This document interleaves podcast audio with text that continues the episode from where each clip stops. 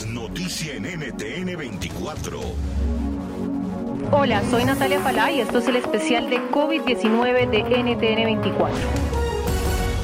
Hoy abordamos un tema de interés general y tiene que ver con los promotores de noticias falsas y esas teorías de conspiración que están circulando y que usted no debe creer sobre el nuevo coronavirus. Tenga cuidado porque no todo lo que oye y mucho menos todo lo que lee es cierto y lamentablemente científicos, funcionarios y hasta líderes religiosos han estado detrás de esta información sin sustento. Nos vamos a enfocar en tres personajes a los que les pedimos que por favor, como dicen coloquialmente, no les coma cuento. El primero, ojo con Plandemic, un video hecho por un productor de extrema derecha que comparte información falsa sobre el coronavirus. Se volvió viral en redes sociales y fue compartido millones de veces. Ya hoy no lo encuentran porque fue desmontado de todas las plataformas.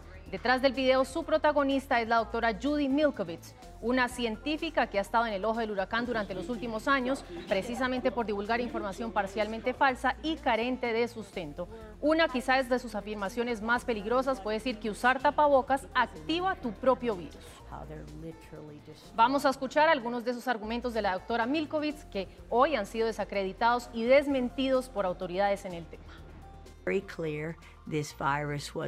Está muy claro que este virus fue manipulado. Esta familia de virus fue manipulada y estudiada en un laboratorio, donde los animales fueron llevados al laboratorio. Y esto es lo que se lanzó, ya sea deliberado o no.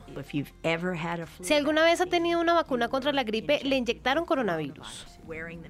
Usar la máscara literalmente activa tu propio virus. Te estás enfermando por tus propias expresiones de coronavirus reactivadas. Otro personaje que por estos días se ha dado a conocer y ha sacado a relucir una serie de acusaciones y argumentos falsos sobre el COVID-19 es el médico Rashid Butar. Este hombre responsabiliza a la OMS, al Centro para el Control de Prevención y Enfermedades, a Bill Gates y al director del Instituto Nacional de Alergias y Enfermedades Infecciosas, Anthony Fauci, de propiciar un fraude, un engaño masivo. Señala que lo que está sucediendo en el mundo es consecuencia de una conspiración. Así que hice la pregunta, ¿por qué decías cosas de conspiraciones? Pero en los videos que publiqué solamente formulamos la pregunta, ¿COVID-19 conspiración? Y según comencé a investigarlo, para mí no tenía tanta importancia. En cualquier caso, aquí nos enfrentamos con las condiciones médicas más duras, así que no era para tanto. Simplemente me acordé que cuando oí hablar del aspecto de coronavirus había un componente concreto que usábamos a menudo, por medio intravenoso en nuestra clínica, y comprobé que había 10 veces la cantidad normal, y ya está no era para tanto, no me preocupaba. Sin embargo, cuando empecé a leer la información y a ver de qué era, de hecho una versión quimérica, algo que fue desarrollado aquí en Estados Unidos en 2015, publicado en la revista Nature, desarrollado en la University of the NC at Chapel Hill, donde todos los estudios iniciales tuvieron lugar. La investigación quimérica, a pesar de existir una moratoria del gobierno para evitar investigaciones quiméricas, por cierto, para que la audiencia lo entienda, investigación quimérica significa que se coge una sustancia natural del virus, en este caso, y se mira, se modifica genéticamente, se cambia la configuración morfológicamente para darle más fuerza. Se llaman estudios gain of function o investigaciones. Y quiere decir que están creando algo que podría haber sido potencialmente peligroso, haciéndolo más dañino, más virulento, más resistente. Y básicamente eso es lo que descubrí, que habían cogido la secuencia del CHC010 del coronavirus, el componente antígeno superficial, y el código del núcleo del coronavirus SARS. Los habían mezclado y luego añadido VIH y ortólogos para crear un virus más virulento y perjudicial. Butar ha sido señalado de usar datos verdaderos para referirse al virus, pero de crear escenarios engañosos. Uno de esos videos los publicó en 2006 argumentando que patentes del virus mostraban que el nuevo coronavirus existía desde el año 2006, algo que ha sido desmentido. Y por último, hay que tener cuidado también con las teorías que divulga Robert Francis Kennedy Jr., abogado ambientalista, activista, director de una entidad llamada Defensa de la Salud de los Niños y además miembro de los Kennedy, una de las familias poderosas en la arena política en Estados Unidos. Robert Francis, uno de los teóricos de la conspiración más conocidos en Estados Unidos, y al igual que el doctor Es un crítico de Bill Gates y un escéptico de las vacunas.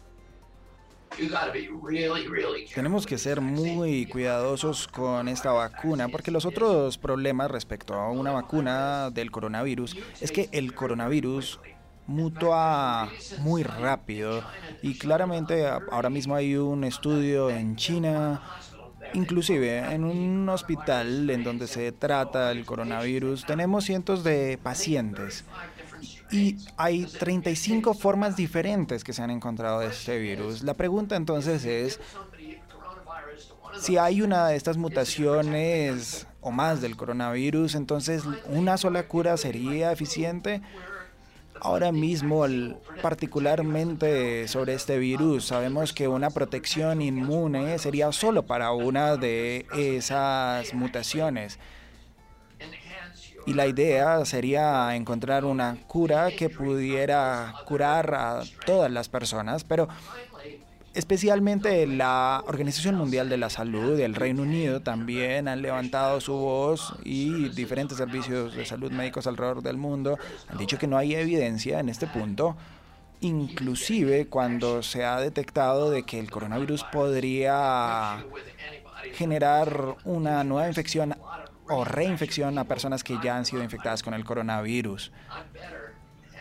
Quizás ya han desarrollado una inmunidad, quizás no, pero en caso de que así sea, no es probable básicamente que ninguna vacuna funcione, porque entonces vamos a tener un virus que no responde a ninguna vacuna y tenemos vamos a tener una infección que no puede ser detenida por ningún anticuerpo, así que no es probable que ninguna vacuna funcione.